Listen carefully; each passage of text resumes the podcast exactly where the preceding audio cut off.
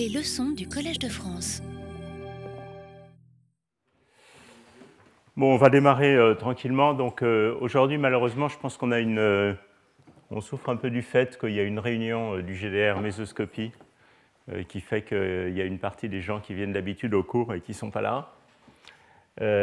donc on entre en fait dans une série de deux cours dans lesquels je vais vous parler de transport dans les atomes froids. En fait, vous allez voir que dans la partie cours elle-même, Finalement, je vais relativement peu aborder les problèmes de transport, et ça sera surtout dans la partie séminaire que ces problèmes seront, euh, abordés. Donc, euh, l'ensemble de ces deux cours pourrait finalement s'intituler euh, La fabrication de petits moteurs thermiques avec des gaz d'atomes ultra froids. Et aujourd'hui, je vais vous parler, comme vous allez le voir, d'effets qu'on pourrait appeler euh, effets thermomécaniques euh, ou mécano-caloriques, les deux effets étant inverses l'un de l'autre. Et dans le séminaire, on va entendre parler de ce qu'on pourrait appeler effet thermoélectrique. Alors en gardant en tête, bien entendu, que euh, le mot électrique est à prendre avec des pincettes ici, puisqu'il s'agit d'atomes neutres. Donc on devrait en fait dire couplage, transport couplé d'entropie et de particules mais enfin, je garde la terminologie thermoélectrique euh, parce que c'est vraiment quand même, euh, disons, le meilleur mot pour désigner ce genre d'effet couplé. Euh, alors aujourd'hui, on va avoir le plaisir d'avoir deux séminaires qui vont donc nous parler d'une part de transport dans les systèmes d'atomes froids et de développements récents qui ont lieu dans le domaine, en particulier depuis les toutes dernières années euh, dans le groupe de l'ETH Zurich. Donc, euh, ce séminaire sera donné par Jean-Philippe Brantu de l'ETH. Et puis, on aura un deuxième séminaire par Charles Grenier, qui était dans notre équipe à l'école polytechnique jusqu'à l'année dernière et qui est maintenant également à l'ETH, et qui va nous parler donc de transport couplé d'entropie et de particules, donc d'effets thermoélectriques et de leur observation récente dans les gaz d'atomes froids. C'est une publication qui est parue, une publication commune qui est parue dans Science euh, il y a environ un mois. Alors, euh, en fait, euh, comme vous allez le voir dans le séminaire de Jean-Philippe, on peut maintenant construire des dispositifs qui ressemblent furieusement aux dispositifs qu'on construit dans les systèmes ésoscopiques, où on a deux réservoirs, et puis une constriction cette construction, dans ce cas, étant euh, créée par des faisceaux laser euh, disposés de manière adéquate, de manière à réduire la transmission à travers ce canal. Donc Jean-Philippe nous expliquera ça certainement tout à l'heure dans le séminaire. Alors, il serait, je ne pense pas, euh, possible, dans le cadre d'un simple cours comme celui-ci, d'une ou deux séances, de faire une longue introduction sur les gaz atomiques ultra-froids. Euh, j'ai juste indiqué ici quelques étapes essentielles euh, qui sont également, euh, qu'on peut également repérer comme étant des, des, passages en fonction de la température. Donc les deux étapes très importantes, c'est évidemment la mise au point de techniques de refroidissement, donc ça c'est le prix Nobel de Chu, Cohen-Tanuji et Phillips, et l'utilisation de, de, ces gaz atomiques ultra froids pour observer pour la première fois la condensation, de Bose-Einstein, donc Cornell, Ketterle, Wyman. Euh, pourquoi pour la première fois? Parce que euh, jusqu'à euh, la possibilité d'observer la condensation de Bose-Einstein dans ces gaz ultra froids, le seul phénomène, disons, analogue qui était observé, c'est la suprafluidité de l'hélium, qui n'est pas un gaz en interaction faible, mais qui est un liquide avec des interactions fortes. Et vous verrez que euh, le lien entre le phénomène de la superfluidité et le phénomène de la condensation de Bose est un sujet qui a été euh, débattu pendant de très nombreuses années après la découverte de la superfluidité. J'y reviendrai peut-être un petit peu tout à l'heure. Il y a une longue controverse entre Landau et euh, Fritz London sur ce sujet. donc, une direction émergente qui me semble particulièrement intéressante dans ce domaine des gaz d'atomes froids, et j'ai emprunté euh, ce transparent au séminaire de, Charles, qui euh, va nous en parler certainement plus. C'est donc la possibilité d'explorer les phénomènes de transport Je ne vais pas essayer de faire un catalogue de tous les cas, de toutes les, situations dans lesquelles ces phénomènes de transport ont été explorés dans les gaz d'atomes froids. il y a des phénomènes de transport de spin qui, ont été, qui ont été explorés en particulier au MIT relativement récemment. un ensemble d'expériences particulièrement intéressantes c'est celle qui explore le transport en présence de désordre. Donc ça, ce sont des travaux en particulier euh, de l'Institut d'optique et de l'équipe de Florence, euh, et euh, également de, l'équipe de Lille. Et puis, dans un autre contexte, donc les effets conjoints du transport et des interactions, a également de très belles expériences qui ont eu lieu au Max Planck de Garching dans l'équipe d'Emmanuel Bloch, où on regarde euh, la manière dont une perturbation de densité évolue lorsqu'on euh, coupe le potentiel de confinement. Euh, dans, tous les systèmes dont on va parler dans la séance d'aujourd'hui, en fait, le type de situation qu'on crée, c'est une situation qui vous est très familière et qui est celle qu'on a finalement explorée depuis le début de ces cours-ci, qui est une situation où on a deux réservoirs et une constriction. Donc Jean-Philippe vous expliquera certainement comment on crée cette constriction dans le contexte des expériences actuellement menées à l'ETH. Euh, pour la partie, disons, théorique de ce cours, il suffira que vous admettiez qu'on peut créer ces constrictions. On a vu de nombreux exemples de ça dans le contexte mésoscopique. On sait maintenant le faire dans le contexte des gaz d'atomes froids. Donc on va avoir un réservoir. Ici, j'ai mis le réservoir froid vers la gauche qui est constitué euh, d'une température et qui est caractérisée par une température et un potentiel chimique. Et puis, on a un réservoir à droite, également caractérisé par sa température et son potentiel chimique. Et euh, le passage à la fois de particules et d'entropie à travers ce canal est contrôlé par une matrice de Ronsager. Donc, au cours de ces deux cycles d'enseignement, on a déjà beaucoup parlé de cette matrice de Ronsager. Je vais juste faire quelques rappels. Euh, donc, euh, cette matrice de Ronsager relie les courants de particules et d'entropie aux différences de potentiel chimique et aux différences de température entre les deux réservoirs. Alors, je présente ça comme un petit peu le schéma typique du genre de dispositif dont on parle.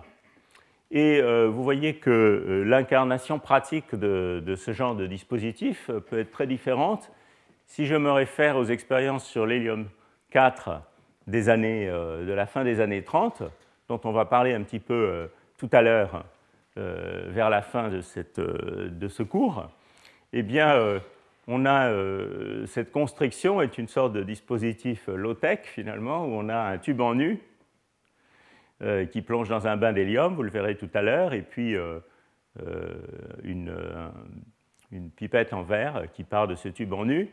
Et donc, vous voyez, ce tube en nu est ouvert à son extrémité. Donc, le réservoir, il y a un réservoir ici qui entoure l'extrémité de ce tube en nu, qui plonge dans un bain d'hélium. Euh, l'autre réservoir, ça serait euh, ce tube ici euh, en verre qui émerge du tube en nu. Et la constriction, dans ce contexte, c'est cette partie coulée du tube qu'on remplit avec des particules très fines. Ici, dans l'expérience originale d'Allen et Jones de la poudre d'Emery, qui permet de faire passer la composante superfluide et pas la composante normale, ce qu'on appelle un super leak. Euh, et on peut chauffer localement un côté de cette constriction de manière à contrôler, euh, à apporter une quantité de chaleur contrôlée au système. Donc vous voyez ça, c'est la version 1938 euh, de ce genre de dispositif dans le contexte de l'hélium.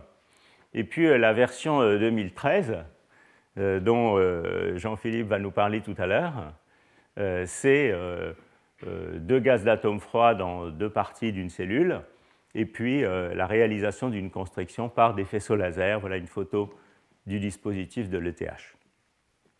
Mais disons, pour le théoricien comme moi, finalement, mutatis mutandis, avec un certain nombre de euh, modifications qu'on doit faire pour euh, décrire en particulier précisément la constriction, ce qui est possible dans ce contexte et beaucoup, beaucoup plus difficile dans ce contexte-ci.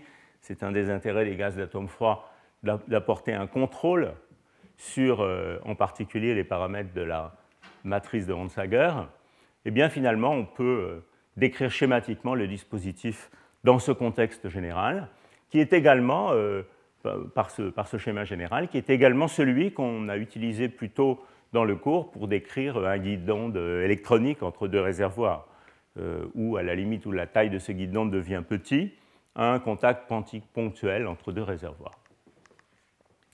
Donc, euh, je rappelais la définition de cette matrice de Ronsager. Donc, cette matrice de Ronsager, elle va euh, nous permettre de caractériser le transport, le transport de particules et le transport d'entropie à travers la constriction. Et ça, c'est un résumé des cours précédents. Je vous rappelle que les trois coefficients de cette matrice de Ronsager, dans une approche à la Landauer, sont reliés à des moments successifs de la transparence de la barrière. Donc on caractérise la constriction par une transparence, un coefficient de transmission, donc qui est le carré du coefficient de transmission pour l'amplitude, qui est en général une fonction de l'énergie. Euh, en réponse linéaire, ce coefficient de transmission est multiplié par une dérivée de la fonction de Fermi, hein, qui vient euh, du fait que le courant fait intervenir une différence des fonctions de Fermi à gauche et à droite du réservoir. Donc, quand, on, passe dans la limite de la réponse linéaire, cette différence fait apparaître une dérivée de la fonction de Fermi. Et puis, les coefficients successifs L1, L2, L2, de la matrice de Ronsager font intervenir des moments de ce qu'on peut considérer comme étant cette distribution. Hein. J'avais interprété le produit de T de epsilon par cette dérivée de la fonction de Fermi comme une distribution en énergie, en fait la contribution différentielle à la conductance euh, de particules euh, dans une tranche d'énergie autour d'epsilon. Donc on regarde les moments de cet objet, euh, et ceci nous donne les expressions des différents coefficients de Honsager. Et donc j'avais longuement expliqué dans d'autres parties du cours que euh, comme euh, ce sont les moments d'ordre de plus en plus élevés qui contribuent à ces différentes intégrales, les régions spécifiques, hein, dans le cas de fermion, autour de la surface de Fermi qui contribuent à ces coefficients ne sont pas exactement les mêmes. C'est-à-dire que la conductance est contrôlée ici par le moment d'ordre 0, donc juste la dérivée de la fonction de Fermi qui est ici indiquée en noir. Donc vous voyez que euh, ce sont les particules près du niveau de Fermi qui contribuent au transport. En revanche, dans le cas du coefficient L1,2, qui, comme on l'a vu, contrôle le pouvoir thermoélectrique, ou le coefficient Zeebeck, eh bien, c'est un moment d'ordre impair, le moment d'ordre 1. Donc, on va avoir une contribution avec un signe différent des particules sous le niveau de Fermi et des particules sur le niveau de Fermi, euh, au-dessus du niveau de Fermi, avec en particulier possibilité d'une compensation exacte de ces deux contributions dans certains cas. Euh, l'effet Zeebeck demande toujours une asymétrie entre ces deux choses. Et finalement, dans le cas de la conductance thermique, qui au moins à basse température est dominée par L de 2, eh bien, on retrouve un moment symétrique, mais vous voyez que les particules exactement au niveau de Fermi ne contribuent pas. Ce sont les particules qui sont quelques kT en dessous ou quelques kT au-dessus qui contribuent. Voilà, donc ça, ce sont des rappels hein, sur euh, la manière de décrire cette matrice de, euh, de dans un formalisme de Landauer à partir de ces intégrales qui sont ici euh, écrites de manière à être tout à fait sans dimension, puisque vous voyez que le coefficient de transmission est sans dimension. Ici, c'est d epsilon et, la dérivée de la fonction de Fermi par rapport à l'énergie donne aussi une contribution sans dimension, et puis ici, les moments successifs ont été normalisés par kt. Donc ce sont des intégrales sans dimension. Et euh, de manière très belle, ces différents coefficients de Honsager s'expriment donc entièrement en termes de ces intégrales sans dimension, et de deux constantes fondamentales, la constante de Boltzmann et la constante de Planck. Donc voilà pour euh, la caractérisation de la matrice de Ronsager. Et vous allez voir tout à l'heure dans le séminaire de Charles en particulier que euh, dans le contexte des atomes froids, on connaît si bien, en particulier dans le régime balistique, on connaît si bien euh, la constriction qu'on a créée qu'on est capable de calculer ce coefficient de transmission, de calculer pardon, ces, ces, intégrales en connaissant les caractéristiques de la constriction de manière euh, euh, pratiquement sans paramètres ajustables, au moins dans le cas balistique, et avec très peu de paramètres ajustables dans le cas euh, diffusif. Alors en anticipant un petit peu sur la, suite, de la suite du, cours et, surtout des séminaires, en fait, jusqu'au cours d'aujourd'hui, dans les, dans les, cours précédents, on s'est toujours intéressé à des cas où on est dans un régime stationnaire.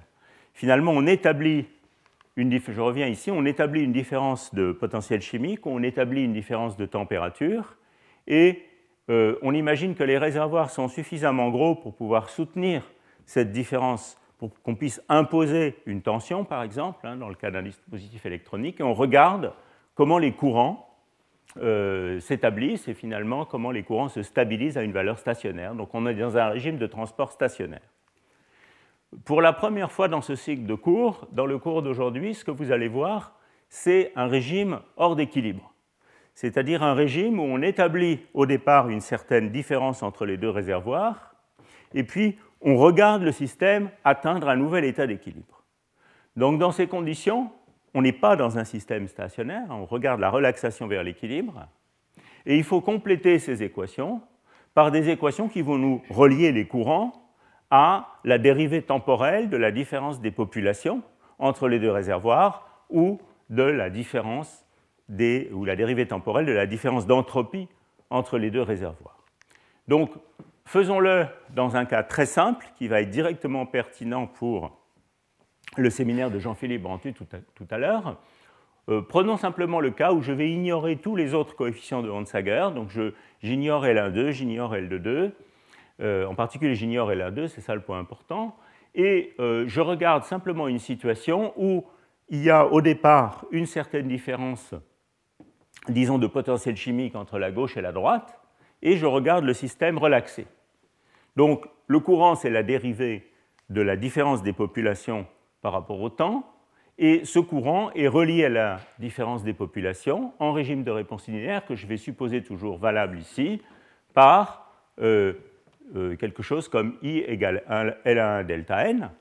Donc on va avoir une équation d'évolution pour, euh, pour delta n qui va être donnée par une équation de ce type. Donc la dérivée de delta n par rapport au temps, ça va être moins IN. Et euh, delta n est relié à la différence de potentiel chimique par delta n égale kappa delta mu, où kappa est un coefficient thermodynamique des réservoirs. Donc c'est ça le point crucial. Le point crucial, c'est que quand on regarde l'équilibration des réservoirs, eh bien, il y a deux types de coefficients qui interviennent dans ce problème. Il y a d'une part les coefficients de la constriction, qui décrivent la constriction, donc les coefficients de Onsager qui régissent le transport, et d'autre part, eh bien, euh, la thermodynamique de, des réservoirs eux-mêmes. Donc ici, un coefficient qui est, la, vous allez voir tout à l'heure, qui est relié à la compressibilité des réservoirs. Et finalement, on trouve une équation d'évolution qui est ceci, qui fait intervenir le rapport du coefficient dynamique, L1, à un coefficient thermodynamique, la compressibilité.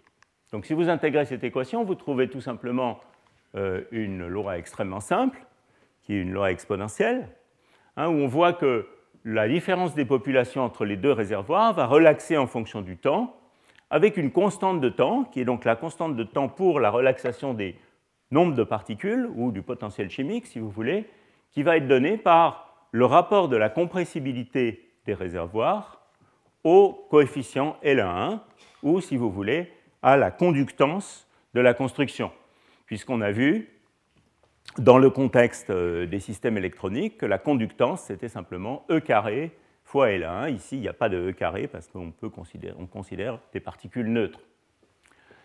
Alors ça, c'est évidemment extrêmement analogue, et on reviendra sur cette image certainement dans la suite et dans les séminaires. C'est extrêmement analogue euh, à la décharge d'un euh, condensateur. Vous pouvez imaginer ces deux réservoirs comme les deux plaques d'un condensateur. Euh, la constriction comme une résistance hein, qui s'oppose au passage du courant, et vous regardez la relaxation de la charge, donc tout le monde sait que la relaxation de la charge du condensateur suit une loi exponentielle avec une constante de temps qui est donnée par le produit de la résistance et de la capacité. Et vous voyez que ça, c'est exactement l'expression que j'ai établie ici. c'est euh, la constante de temps est proportionnelle à l'inverse de la conductance, donc la résistance, 1 sur L1, est proportionnel dans ce contexte à quelque chose qui joue le rôle de la capacité de mon condensateur, qui est la compressibilité des réservoirs. Donc, il y a une constante de temps pour la relaxation des particules qui est finalement complètement analogue à euh, la décharge d'un condensateur à travers une résistance. Donc ça, c'est essentiellement l'idée de le premier type d'expérience dont nous parlera Jean-Philippe tout à l'heure, qui ont été réalisées euh, il y a quelques années à l'ETH dans ces dispositifs. Mais j'insiste sur le fait que donc ce qui apparaît dans le cours d'aujourd'hui, qui n'était pas apparu avant, hein, c'est que cette dynamique d'équilibration nécessite la connaissance à la fois de la matrice de Honsager, qui euh, serait la seule dont on aurait vraiment besoin pour décrire euh, l'évolution, pour décrire le régime stationnaire, mais également de la thermodynamique des réservoirs. Et donc je vais passer une bonne partie de ce cours à vous parler en fait de la thermodynamique de ces réservoirs, qui contiennent aussi, comme vous allez le voir, des effets couplés entre nombre de particules et entropie, dont on n'a pas parlé ici, puisque je me suis placé dans un cas très très simple, où je suppose que ces effets couplés sont absents. Alors, quand ces effets couplés sont absents, on aurait de la même manière une équation d'évolution pour l'équilibration des températures. Cette fois, évidemment, cette euh, équation fait intervenir L de 2. Hein, je, néglige pour l'instant tous les effets off-diagonaux, qui sont évidemment euh, le, sujet principal de, ce cycle d'enseignement. Et euh, je vois de la même manière que cette fois, il y a une constante de temps a priori différente qui est associée à la relaxation de la température et qui fait de nouveau intervenir le rapport d'un coefficient thermodynamique et d'un coefficient de transport. Alors ici, ce coefficient thermodynamique, c'est la chaleur spécifique à potentiel chimique constant. Donc pourquoi? Parce qu'on a besoin euh, du coefficient qui nous donne la variation de l'entropie par rapport à la température dans le, réservoir. Donc la chaleur spécifique à potentiel chimique constant divisée par L de 2 et euh, dans, euh, dans, ce cas simple où je néglige L1,2 et je néglige les effets off-diagonaux, vous vous souvenez que L 2 est directement lié à la conductance thermique. En général, la conductance thermique a une expression un peu plus compliquée qui fait aussi intervenir L1,2. Mais ici, dans ce cas simple, euh, L 2 est donné par la conductance thermique divisée par T. Et donc, on obtient dans ce cas que la constante de temps, il y a deux constantes de temps complètement a priori différentes et indépendantes, l'une qui est associée à la relaxation du nombre de particules, qui est donnée par kappa sur L1, et l'autre qui est associée à la relaxation de l'entropie ou de la température et qui est donnée par le rapport de la chaleur spécifique à potentiel chimique constant à la conductance thermique.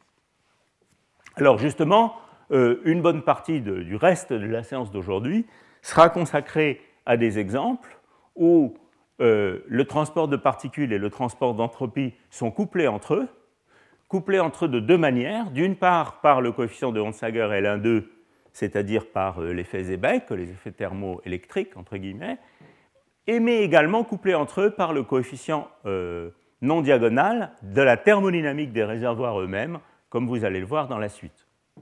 Mais restons avec ce cas simple pour l'instant. Donc, évidemment, dans ce cas-là, quand il y a des effets non diagonaux, eh bien, en fait, ces deux constantes de temps ne peuvent plus être associées de manière euh, univoque à la relaxation du nombre de particules d'une part, de l'entropie d'autre part. Ces deux effets sont couplés entre eux et on a toujours deux constantes de temps, mais qui ne correspondent pas à n et t. Autrement dit, il y a des vecteurs propres de l'évolution qui ne sont pas exactement n et, s euh, séparés. Alors on va voir, tout ça tout à l'heure dans le séminaire de Charles Grenier. Je continue un petit peu sur ce cas très simple. A priori, vous voyez que dans ce cas très simple, on a deux constantes de temps différentes.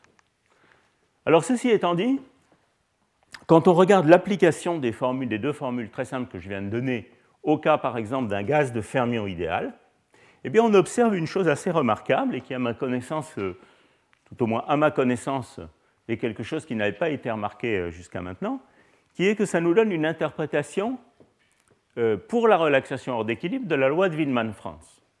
On a vu dans les cours précédents, et même également l'année dernière, que quand on prend la limite de basse température, la loi de Wienemann-France s'exprime par le fait que le rapport de la conductance thermique divisée par la température à la conductance elle-même tend vers une valeur, une valeur magique, dont, auquel j'ai consacré une bonne partie du cours numéro 4, où on avait vu qu'elle était même indépendante de la statistique des particules, qui est euh, ce pi sur 3. Alors ça, ça, se voit de manière très simple. Hein. Je vous rappelle comment ça se voit. On prend le rapport de ces deux intégrales, on fait un développement de Sommerfeld à basse température, on constate que euh, la transmission euh, disparaît dans ce rapport, et on a un rapport de deux intégrales numériques qui se trouve être égal à pi sur 3. Alors ce qui est remarquable, c'est que quand on fait le même calcul, le calcul analogue dans la limite de basse température, pour le rapport des coefficients thermodynamiques, c'est-à-dire de la chaleur spécifique divisé par la température à la compressibilité, eh bien on trouve exactement la même valeur. Donc ici, vous voyez, on a quelque chose qui utilise la formule de Landauer et un développement de Sommerfeld pour les, coefficients dynamiques. Ici, on a quelque chose qui utilise simplement la bonne vieille thermodynamique du gaz parfait de fermion, et on trouve la même valeur.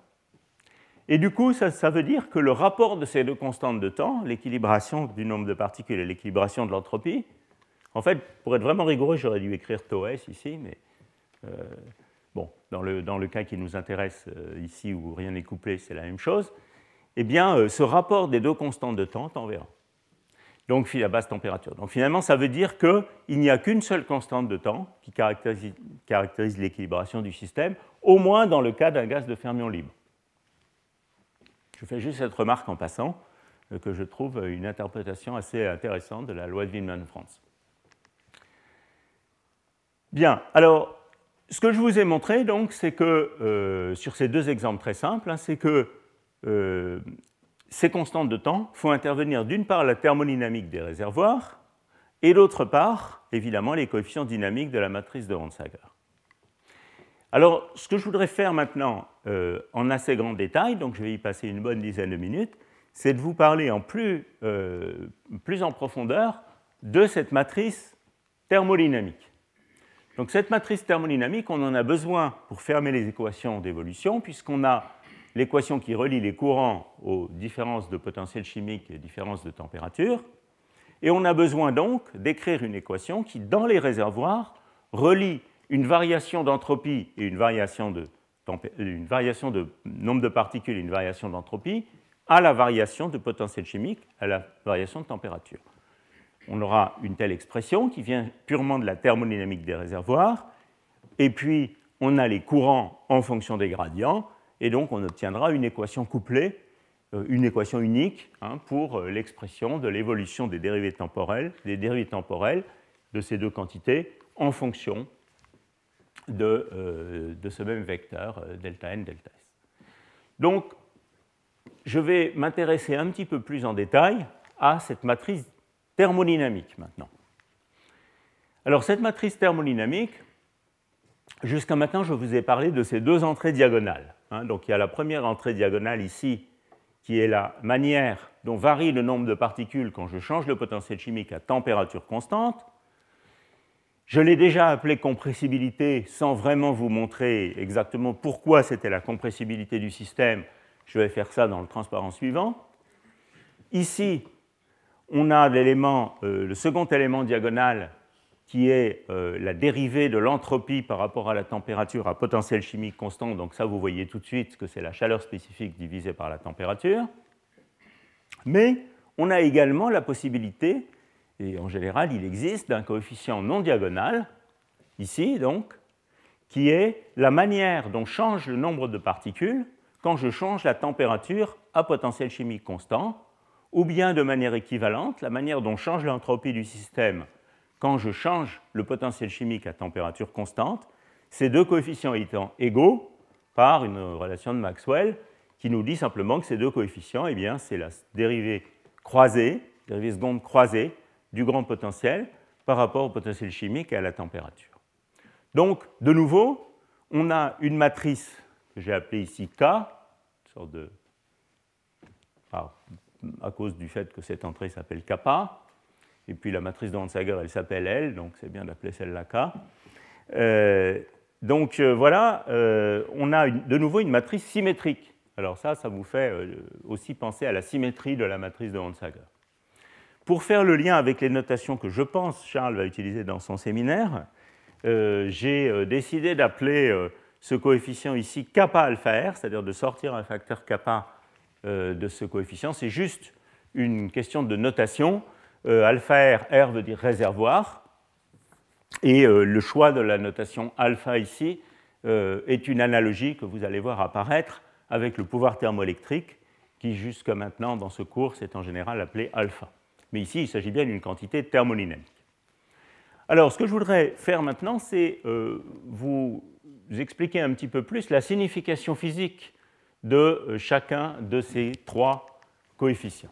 Alors commençons par le, premier. Ah oui, non, avant de faire ça, je voudrais euh, vous montrer une analogie remarquable entre l'expression de ces coefficients pour un gaz parfait de fermion ou de boson et le type d'expression qu'on avait obtenu au cours des cours précédents et que j'ai rappelé plus haut euh, pour la matrice de Honsager elle-même. Alors si vous prenez un gaz parfait, ici j'ai écrit un gaz parfait de fermion, mais pour un gaz parfait de boson, ça serait extrêmement similaire. Il suffit de remplacer en gros la distribution de Fermi par celle de Bose. Donc vous voyez que l'expression du, du nombre de particules en fonction du potentiel chimique et de la température est juste donnée par cette intégrale, où cette fois, d de epsilon ici est la densité d'état Hein, dans mon réservoir. De même, l'expression de l'entropie est donnée par cette expression-là.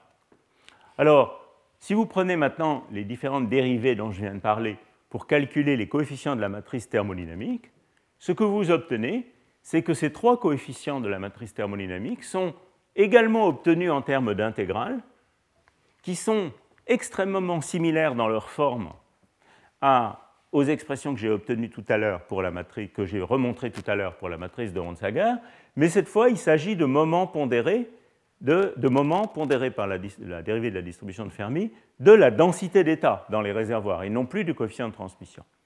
À cette différence près, qui est évidemment très importante, qui reflète le fait que la matrice L, c'est une matrice dynamique qui fait intervenir le coefficient de transmission, la matrice K, c'est une matrice thermodynamique qui fait intervenir la densité d'état dans les réservoirs, à cette différence près, vous voyez que les expressions qui sont ici sont complètement équivalentes formellement aux expressions que j'ai obtenues tout à l'heure pour la matrice de Ronsager. À part qu'évidemment, ici, il n'y a pas la constante de Planck. Il y a juste la constante de, Boltzmann. Donc ça, c'est vraiment une, analogie formelle que, je trouve tout à fait, euh, tout à fait remarquable. Et euh, il est clair qu'au euh, vu de ces expressions, eh bien, les contraintes qui sont celles dictées par l'équilibre thermodynamique du système sont manifestement satisfaites, mais évidemment ces contraintes sont plus générales. Exactement comme pour la matrice de Ronsager, les contraintes sont que cette matrice K doit être semi-définie positive, c'est-à-dire que ces deux entrées diagonales doivent être positives ou nulles, et son déterminant doit être positif ou nul. ce qui est également, avec la même condition sur L, va nous assurer que les constantes de temps d'équilibration, enfin les, valeurs propres correspondent à l'équilibration du système, euh, ont toutes les deux un signe qui effectivement correspond à des constantes de temps euh, positives. Alors vous voyez l'analogie formelle complète. Euh, donc ça c'était donc le cas d'un gaz parfait. Hein. Et je reviens au cas général pour vous donner une interprétation physique de ces différents coefficients. Donc commençons par K11 l'élément diagonal de la matrice thermodynamique. Alors je l'ai rapidement appelé compressibilité tout à l'heure. Je pense qu'une partie d'entre vous est familier avec le fait que dn à température constante est lié à la compressibilité, mais je voudrais quand même le justifier un tout petit peu plus. En général, la manière dont on définit la compressibilité d'un système, c'est euh, on prend euh, un récipient de volume V, on change la pression et on regarde euh, la variation relative de volume par rapport à la pression. Donc on définit la compressibilité, euh, disons, à température constante comme moins la variation relative de volume par rapport à la variation de pression à température constante. Donc c'est un petit exercice de thermodynamique de montrer qu'effectivement cette euh, compressibilité isotherme qui est définie par tout le monde comme, cette quantité, cette variation relative de volume, eh bien, est directement relié en fait à dn mu à température constante. Alors pour, voir ça, vous écrivez simplement la pression en fonction du potentiel chimique et de la température. Dans l'ensemble grand canonique, la pression c'est simplement en fait euh, moins le potentiel, euh, l'énergie libre grand canonique elle-même ou l'énergie libre de Gibbs, je ne sais pas comment on l'appelle, divisé par le volume. Et euh, l'équation d'état qui nous donne la pression en fonction de la densité et de la température, je peux l'obtenir à partir de la pression grand canonique en remplaçant, en éliminant euh, en réexprimant le potentiel chimique comme une fonction de la densité et de la température. En dérivant cette équation, vous obtenez tout simplement ça. Ensuite, vous vous souvenez qu'une variation relative de volume, euh, eh bien, c'est l'opposé de la variation relative de densité. Et finalement, vous voyez que kappa t, moins 1 sur V dV sur dP à température constante, c'est 1 sur N dN sur dP à température constante. En utilisant la relation qui est ici, vous arrivez comme ça très facilement à relier la compressibilité euh, isotherme définie de la manière habituelle, c'est-à-dire comme ceci, à ce que j'ai appelé kappa tout à l'heure. Et euh, ces deux expressions euh, diffèrent simplement d'un coefficient positif de proportionnalité qui est 1 sur le carré de la densité, et puis ici 1 sur le carré du volume, 1 sur le volume, pardon, parce que dans toutes les expressions que j'ai données tout à l'heure, la matrice K était une matrice de coefficients extensifs kappa était extensif et C mu était également extensif. Ici, il faut donc diviser par le volume pour obtenir cette compressibilité isotherme qui est une quantité bien sûr intensive, une variation relative de volume. Donc, euh, bon, j'espère que je vous ai convaincu comme ça qu'il était légitime d'appeler le coefficient K1 à des facteurs de proportionnalité près compressibilité du système, qui bien entendu doit être une quantité positive Autrement, le système n'est pas à l'équilibre thermodynamique, il y a séparation de phase dans le système si la compressibilité n'est pas positive. Et, donc, euh, euh, K1 doit bien être une entrée positive. Alors, on a déjà vu que K22, c'était la chaleur spécifique ou la capacité calorifique divisée par la température, de nouveau définie euh, de manière extensive. on peut aussi vouloir exprimer la même quantité à densité constante. Alors ça c'est très simple, si vous voulez exprimer la condition de densité constante, il suffit d'écrire, alors vous voyez c'est très analogue à ce qu'on fait quand on écrit la condition de stopping force, hein, de condition d'arrêt, qui est intervenue dans le calcul du Zibek. Dans le calcul du Zibek, on écrit qu'il n'y a pas de courant de particules, et donc L1 euh, delta mu plus L12 delta t égale 0.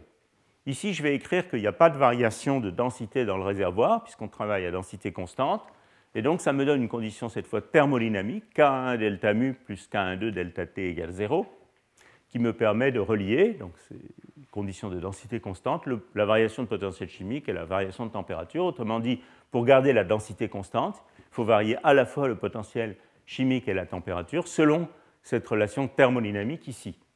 Une fois que j'ai établi ça, je remplace cette expression de delta mu dans la variation d'entropie, la variation d'entropie, c'est K de 1 delta mu plus K de 2 delta t, toujours ma relation matricielle. Je remplace delta mu par cette expression ici. Et vous voyez que j'obtiens ici cette combinaison K de 2 moins K1 carré sur K1, qui fait énormément penser au type d'expression qu'on avait obtenu quand on avait calculé la conductance thermique. La conductance thermique, à un facteur T près, elle est également L de 2 moins L1 carré sur L1.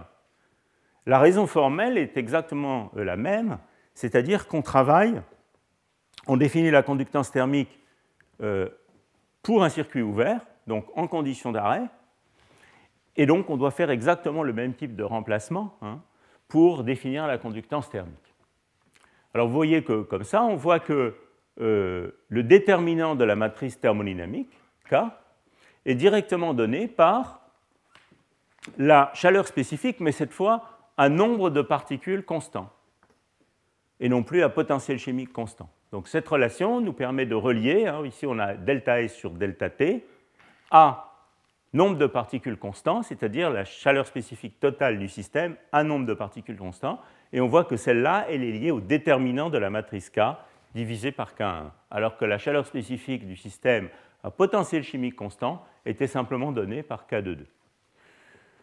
Voilà, donc ceci nous donne une interprétation physique du déterminant de la matrice euh, thermodynamique comme étant le produit de la compressibilité kappa fois la chaleur spécifique divisée par la température à densité constante, qui doit donc être également, en vertu du second principe, une euh, quantité positive ou nulle.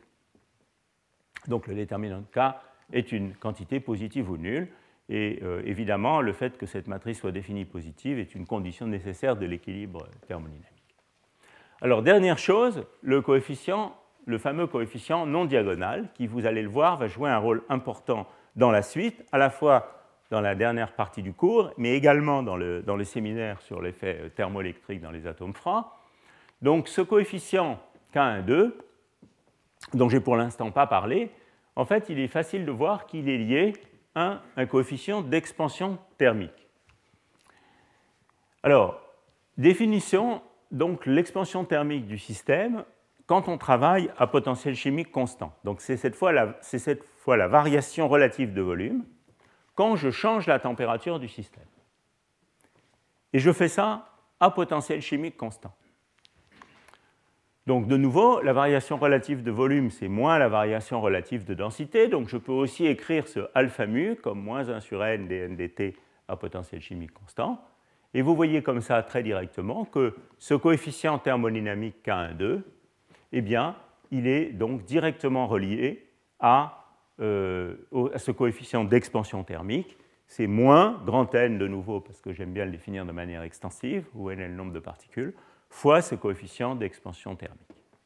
Alors, un point qui va être très important pour la suite, à la fois dans la description de l'effet Fontaine dans l'hélium dont je vais vous parler euh, pour finir ce cours, et également, comme vous allez le voir dans euh, les séminaires qui vont suivre, c'est que ce coefficient non diagonal, à la différence des deux coefficients diagonaux, peut lui être positif ou négatif. Et vous allez voir que son signe euh, joue un rôle euh, important dans la physique. En particulier, je peux regarder la manière dont, au cours de l'équilibration, la différence des populations et la différence des températures dépendent du temps. Et est-ce que la dépendance, la, variation temporelle de delta n a le même signe que la variation temporelle de delta t C'est-à-dire, est-ce que finalement, euh, le, flux de particules a lieu du réservoir chaud vers le réservoir froid ou du réservoir froid vers le réservoir chaud? Est-ce que le réservoir qui s'échauffe, c'est celui qui perd des particules ou c'est celui qui gagne des particules? Et euh, du point de vue de la thermodynamique, euh, ce coefficient alpha R joue un rôle important pour décider ça. Alors il y a une relation euh, thermodynamique qui permet en fait peut-être d'avoir une meilleure intuition sur ce coefficient d'expansion thermique, qui est un lien entre ce coefficient d'expansion thermique et la dérivée du potentiel chimique par rapport à la température à densité constante. Alors ça, ce n'est pas compliqué à établir. De nouveau, on écrit la relation de densité constante, donc K1 delta mu plus K1 delta t égale 0. Et cette relation, vous voyez, nous dit que si je maintiens la densité constante, le rapport dmu sur dt doit être donné par cette expression, qui est précisément le coefficient off diagonal, ce qui nous permet de dire tout de suite que la dérivée de la densité par rapport à la température à potentiel chimique constant a le signe opposé à la dérivée du potentiel chimique par rapport à la température à densité constante. Donc ça, c'est une relation euh, très habituelle en thermodynamique, hein, où le produit des trois, euh, le, rapport de deux dérivées croisées par la troisième est égal à moins 1. D'où le signe moins qui est ici.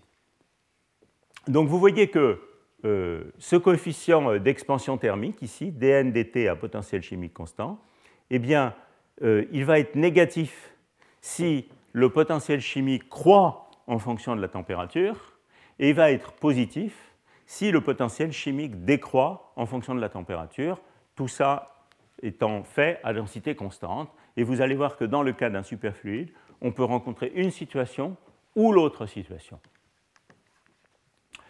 Bon, alors je vous ai probablement assez ennuyé avec de la thermodynamique intensive pendant une bonne dizaine de minutes. Et donc maintenant, ce que je voudrais faire, c'est vous présenter un certain nombre de conséquences physiques euh, de ces effets. On va garder les atomes froids essentiellement pour, euh, pour les séminaires et également un petit peu pour la fin du cours. Et je voudrais revenir à des bonnes vieilles choses qui sont l'hélium. Donc, euh, ces considérations thermodynamiques nous permettent en fait de comprendre un effet remarquable, et même un ensemble d'effets remarquables qu'on observe dans l'hélium superfluide, qu'on pourrait appeler des effets euh, thermomécaniques, c'est-à-dire des effets dans lesquels euh, l'injection de chaleur dans le système ou une différence de température dans le système induit un, effet, euh, un travail mécanique, un changement, un flot de particules, ou des effets mécano-caloriques, qui sont les effets inverses, où euh, quand on exerce un travail sur le système, quand on force un courant dans le système, eh on observe des changements d'entropie ou des changements de température. Et évidemment, l'effet le plus spectaculaire qui est derrière ça, euh, qui est illustré par ça, c'est l'effet Fontaine. Alors pour comprendre l'effet Fontaine, il faut quand même faire quelques petites remarques de base sur l'hélium 4, hein, juste quelques, rappels. Donc l'hélium 4 est un, est un, liquide euh, de boson qui devient superfluide en dessous d'une certaine température critique, qui s'appelle le point lambda. Et euh, j'attire votre attention sur euh, l'histoire absolument fascinante que représente la découverte de la superfluidité euh, en particulier, un très bel article qui résulte d'une longue série de travaux et d'enquêtes de Sébastien Balibar euh, sur euh, l'histoire un peu complexe et tortueuse de la découverte de la superfluidité. On dit en général que la superfluidité, c'est Capizza 1937, mais en fait, c'est une histoire qui est assez complexe, plus complexe que ça, qui a des racines antérieures. J'en parlerai peut-être un petit peu plus en détail dans le, dans le cours prochain. Euh, pour l'instant, je me contente de vous montrer ces deux références euh, donc de, Sébastien Balibar. Euh, l'une qui est un article relativement détaillé et une enquête assez détaillée sur le sujet, un article scientifique donc dans Journal of Low Temperature Physics, relativement récent, et puis une version un peu plus grand public dans un livre qui s'appelle La pomme et l'atome, vous pouvez aussi regarder sur le site de, Sébastien Balibar euh, à l'école normale euh, un certain nombre de transparents sur, euh, enfin un séminaire en fait très détaillé sur l'histoire de la découverte de la superfluidité. Et en particulier le rôle de Allen Meissner et de précurseurs en particulier canadiens dans, ce, dans cette histoire. Bon, donc euh, je vais peut-être sauter un petit peu ça pour sauter directement à ce que je voulais vous montrer, qui est euh, l'effet Fontaine. Alors le plus simple, en fait, pour vous montrer l'effet Fontaine, c'est probablement de vous le montrer en action. J'ai donc euh, été chercher sur le, web un film que je vais vous montrer, qui dure juste quelques minutes, et je trouve que ce film, euh, d'une part, est un très joli film de physique, et d'autre part, euh, a vraiment euh, un parfum de cinéma américain des années 60, comme vous allez le voir. Donc ce film est dû à Alfred Leitner, il est, en, il est publiquement sur le web, vous pouvez le trouver sur YouTube à cette adresse. Et comme il s'agit d'un tube en nu plongé dans un bain d'hélium, je pense que c'est assez facile de dire que c'est vraiment de YouTube Movie. Euh, c'est une blague assez facile, mais bon, c'était difficile de ne pas vraiment la faire. Ah, j'ai pas de son là, ça c'est un problème. Comment est-ce qu'on peut faire pour avoir le son?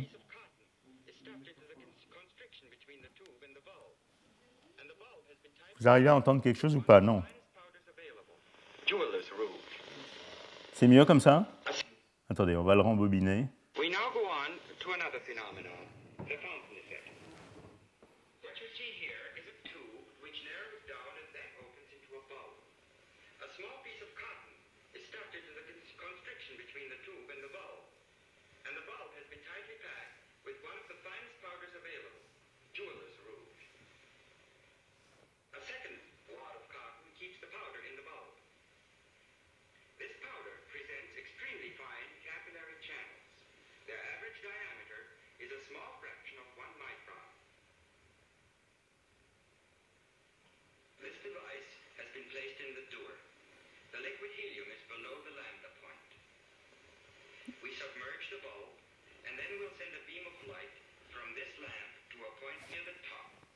Donc c'est la construction, la constriction du groupe de l'ETH, ça, hein, vous voyez?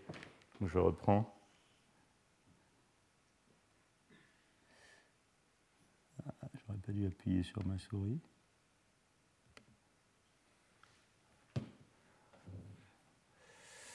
Je vais essayer de... We now go on to another phenomenon, the fountain effect. What you see here is a tube which narrows down and then opens. Helium is below the lambda point. We submerge the bulb, and then we'll send a beam of light from this lamp to a point near the top. You will see the light beam when the lamp is turned on. Donc on chauffe la poudre d'émery. It focuses some heat in the form of infrared radiation on the point in question. The temperature will rise above the temperature of the rest of the apparatus. Let us turn it on.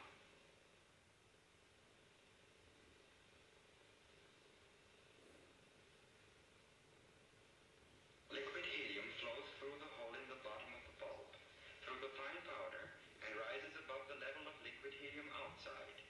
The height to which it will go depends on the temperature increase produced by the lamp focused on the bulb.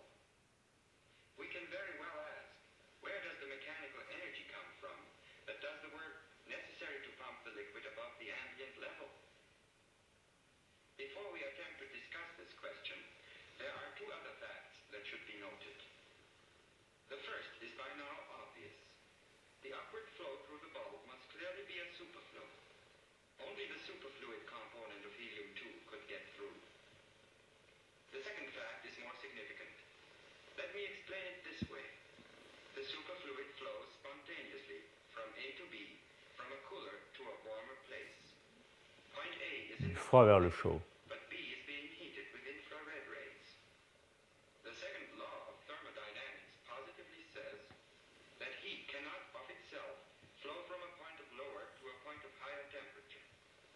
What does this mean to us here, knowing as we do that the superfluid is flowing from a colder to a warmer spot? Simply this. It carries no heat, no thermal energy.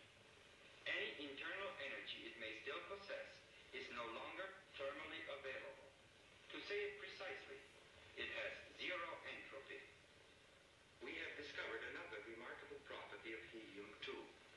Its superfluid component not only is friction-free, it also contains no heat.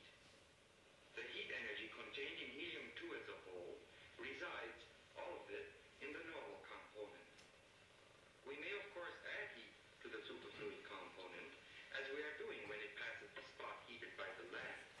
But in doing so, we are converting it into the normal component. Let me return briefly to a question posed earlier. Mechanical work is done in pumping the liquid above equilibrium level. Where does it come from? I cannot answer this question here in full. Let it suffice to tell you that we are dealing here with a heat engine. The mechanical energy comes from the heat added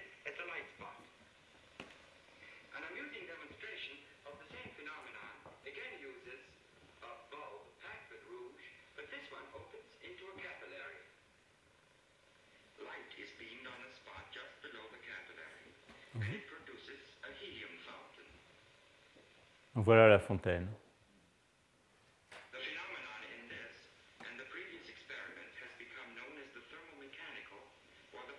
effect. Bon voilà, j'espère que vous aurez apprécié euh, ce petit épisode de cinéma américain des années 60. Euh, je trouve ce film absolument remarquable. Euh, D'une part, parce qu'il a un petit parfum de nostalgie de cette époque, et d'autre part parce que euh, finalement toutes les choses essentielles sur euh, cet effet sont dites.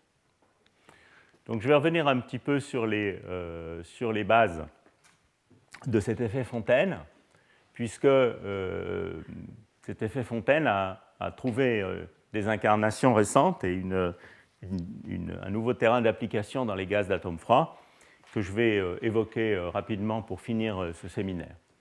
Donc, le point essentiel, comme vous l'avez entendu euh, de la bouche d'Alfred Leitner dans ce film, c'est que euh, la composante superfluide ne transporte aucune entropie. Et euh, dans ce dispositif, on s'arrange pour avoir une jonction qui ne laisse passer que la composante superfluide. C'est-à-dire que si on attendait sur des temps extrêmement longs, peut-être qu'une petite partie de la composante normale pourrait passer également, mais sur les euh, échelles de temps sur lesquelles on fait l'expérience, eh bien seule la composante superfluide passe.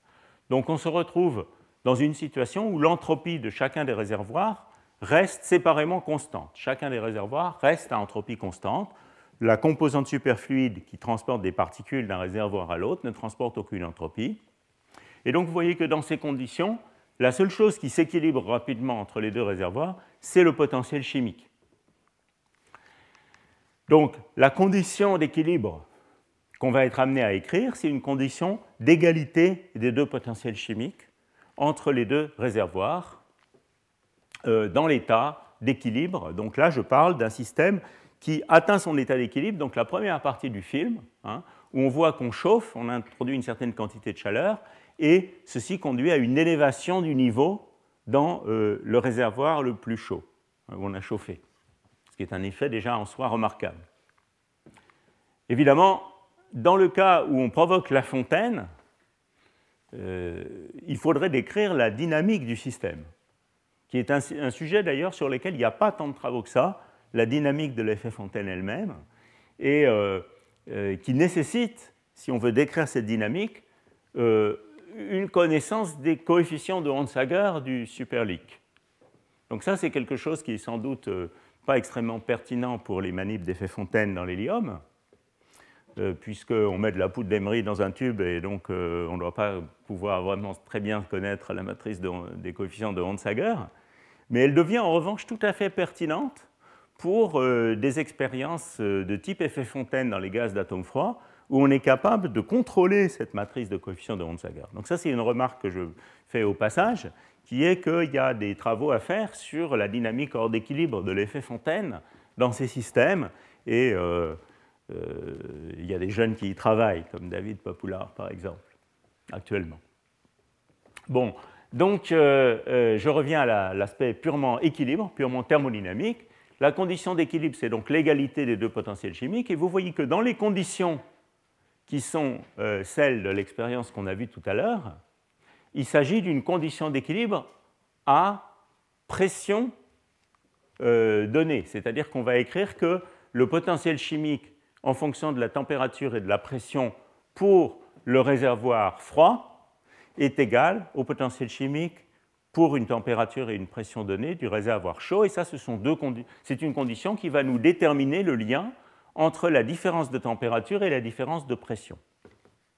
Alors de nouveau, en utilisant des relations thermodynamiques très simples, qui sont celles qu'on a déjà vues jusqu'à maintenant, on peut comme ça relier la différence de pression de part et d'autre euh, de, cette jonction à la différence de température, et on voit, c'est la relation, je pense, de Gibbs-Duhem ou quelque chose comme ça, que la différence de pression est donnée par l'entropie volumique du système euh, fois la différence de température. Évidemment, ce qui se passe quand on est dans la situation d'équilibre, donc où on voyait le niveau s'élever après injection d'une quantité donnée de chaleur, eh bien ce qu'on voit, c'est que cette différence de pression doit équilibrer la gravité. La gravité, c'est ρg delta H. Et donc cette relation ici nous donne directement la différence de hauteur dans le capillaire intérieur euh, en fonction de euh, la différence de température le coefficient de proportionnalité étant donné par l'entropie volumique divisé par ρg. Donc vous voyez que euh, on a, en injectant de la chaleur dans le système, induit un effet mécanique, hein, qui est le passage du superfluide du réservoir froid vers le réservoir chaud et de la composante superfluide seule. Et donc c'est un effet thermomécanique. Et j'insiste sur le fait que euh, durant le processus d'équilibration, le flot de particules est du froid vers le chaud, dans ce cas-là. Alors, cet effet thermomécanique, il a également un, pendant, hein, qui est l'effet inverse, qui est un effet qu'on pourrait appeler mécano-calorique, qui s'appelle mécano-calorique dans les livres, comme celui de London par exemple. Et euh, cette dualité entre ces deux effets est tout à fait analogue à la relation qui existe entre l'effet Zeebeck et l'effet Pelletier. Hein, dans l'effet euh, Zeebeck, une différence de, température euh, induit une, tension. Dans l'effet Pelletier, euh, un courant induit un chauffage. On peut donc considérer, si vous voulez, une situation comme celle-ci, où on a un réservoir de gauche, disons le réservoir froid, un réservoir de droite, le réservoir chaud, un flot de la composante superfluide seule entre le réservoir, du réservoir froid vers le réservoir chaud, comme dans l'effet Fontaine de tout à l'heure, ce flot ne transportant aucune entropie, puisque la composante superfluide ne, transporte pas d'entropie. Alors vous voyez que dans une situation comme ça, euh, l'entropie est séparément conservée dans chacun des deux réservoirs. La variation d'entropie, c'est euh, l'entropie spécifique par euh, nombre de particules, multipliée par la variation du nombre de particules, plus la variation d'entropie spécifique par particule, multipliée par le nombre de particules, puisque S, c'est petit s fois grand N. Et donc ceci me montre que la variation, qu'il n'y a pas de variation d'entropie dans le réservoir de gauche, mais il y a une variation de l'entropie par particule. La variation d'entropie par particule, c'est moins là un coefficient positif fois la variation du nombre de particules. Comme le flot va de A vers B, ce nombre est positif. Et donc ceci nous dit que, euh, et c'est simplement parce qu'on perd des particules, évidemment, l'entropie par particule augmente dans le réservoir de gauche, puisqu'on travaille à entropie constante, et donc il doit y avoir échauffement du réservoir froid. Il n'y a donc pas de transfert de chaleur, mais il y a un changement de la température dans le réservoir froid. De même, il y a euh, refroidissement du réservoir chaud. Alors vous voyez que ça, ce n'est pas euh, super utile en pratique, hein, si on voulait faire un frigidaire, puisque ce qu'on aimerait bien, c'est l'effet inverse, c'est-à-dire que le réservoir froid se refroidisse. Est-ce possible? Donc c'est là-dessus que je vais, je vais, finir, comme vous allez le voir. Euh, bon, Ceci veut dire aussi que si vous aviez des thermostats qui gardent la température de chacun de ces réservoirs constants, eh bien, le réservoir gauche devrait euh, relâcher de la chaleur vers le thermostat et le réservoir droit devrait euh, absorber de la chaleur en provenance du thermostat. Et donc, dès en fait l'observation de l'effet Fontaine, ce type d'effet a été prédit par, par Tisha. Il y a une belle histoire dans laquelle le Collège de France joue d'ailleurs un rôle et que, dont je parlerai un petit peu au dernier cours la fois prochaine. Et euh, cet effet prédit par Tissa euh, a été euh, observé très rapidement par Dowd et Mendelssohn, qui est l'effet pendant, disons, de, l'effet Fontaine. Alors, pour juste finir ce cours, je suis déjà en retard. Je voudrais vous montrer que cet effet Fontaine a connu une nouvelle, une nouvelle jeunesse dans le contexte des gaz atomiques ultra froids. Et effectivement, il y a eu plusieurs euh, propositions théoriques pour euh, explorer euh, cet effet et probablement des nouvelles versions de cet effet dans le contexte de ces gaz ultra froids. J'ai cité ici trois références, je crois que c'est les trois qui, existent, dont deux sont, comme vous le voyez, très récentes. Et en fait, celle que je voudrais souligner particulièrement pour finir ce cours, c'est celle faite par David Papoular euh, Sandro Stringari, Lev Pitaïski euh, et, Ferrari à Trento, euh, et qui est publié dans PRL il y a un petit peu plus d'un an. C'est une approche qui utilise, je dirais, exclusivement des conditions thermodynamiques, et je vais vous montrer un certain nombre de conclusions de ce travail. En empruntant d'ailleurs des, transparents à David Papoulard, qui m'a très gentiment autorisé à utiliser certains de ces transparents. Donc l'idée de ce travail, c'est qu'en fait, euh, on peut imaginer de regarder l'effet Fontaine, euh, non plus dans la situation précédente, qui est la situation historique, mais euh, dans une situation où on aurait un volume constant des réservoirs. Alors ça, ce n'est pas exactement une situation si facile à réaliser dans les gaz d'atomes froids, puisque dans les gaz d'atomes froids, on a un piège harmonique. et donc, on n'a pas un gaz homogène pour vraiment avoir euh, une situation qui s'approche de celle du volume constant, il faudrait utiliser un piège carré, hein, c'est-à-dire un piège à fond plat.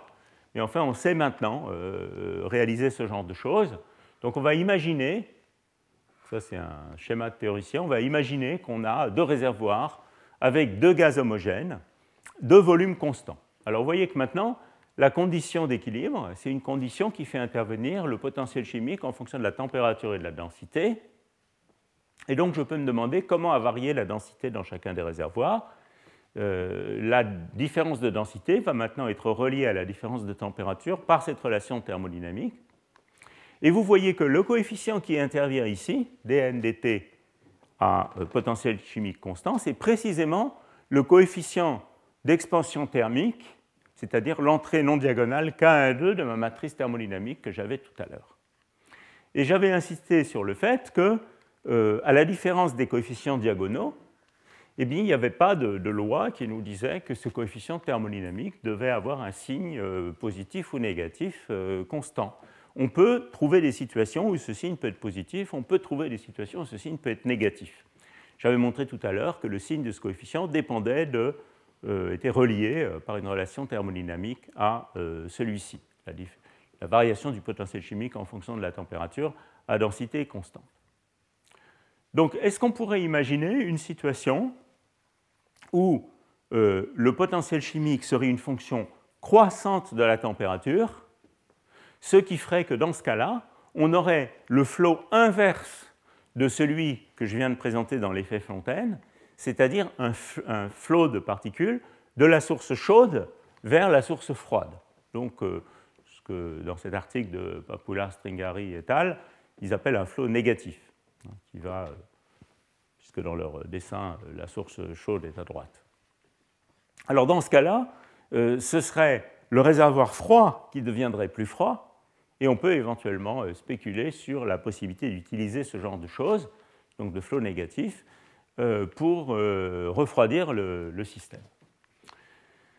Alors dans leur article, en fait, ils répondent à cette question, et ils observent la chose suivante, c'est que si on atteint le régime de très basse température, où on est dominé, donc dans l'hélium par exemple, où on est dominé par la contribution des phonons, c'est-à-dire que les seules excitations élémentaires à prendre en compte sont les excitations de phonons, les ondes, sonores, et non pas les excitations de rotons, eh bien, on va effectivement se trouver dans une situation où le potentiel chimique est une fonction croissante de la température à densité fixée.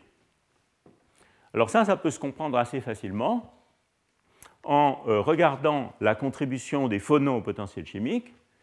Euh, donc, euh, en prenant simplement une dérivée de l'énergie libre, on trouve que la contribution des phonons fait intervenir une puissance 4 de la température, et puis la dérivée de la vitesse du mode collectif par rapport à la densité. dans tous les superfluides connus, en fait, euh, quand on augmente la densité, eh euh, la, vitesse augmente. Et donc, on est dans une situation où ce coefficient est positif. C'est-à-dire qu'à très basse température, euh, à basse température, on a un potentiel chimique qui effectivement augmente en fonction de la température. Alors vous voyez, il augmente en fonction de la température, et puis ensuite, il y a une température caractéristique où il change de signe. Donc c'est un exemple très clair que cette dérivée peut changer de signe. Et euh, pourquoi est-ce qu'il change de signe? En fait, ça, c'est dû à la physique de l'autre excitation importante dans l'hélium superfluide, qui est l'excitation de type proton. Et de même, on peut très bien comprendre que la, euh, la contribution des rotons est responsable de ce changement de signe en écrivant de la même manière la contribution des rotons euh, aux fonctions thermodynamiques et en observant que euh, euh, le, gap de Roton est quelque chose qui diminue quand on augmente la densité du superfluide, donc ce coefficient est négatif, et effectivement, on va avoir un potentiel chimique qui maintenant va diminuer en fonction de la température. Donc la prédiction, c'est qu'on peut, comme ça, avoir un effet qui soit soit un flot du froid vers le chaud, soit un, euh, flot euh, du chaud vers le froid, selon le régime de température dans lequel on se place. Et dans cet article, l'amplitude relative de ces effets est estimée.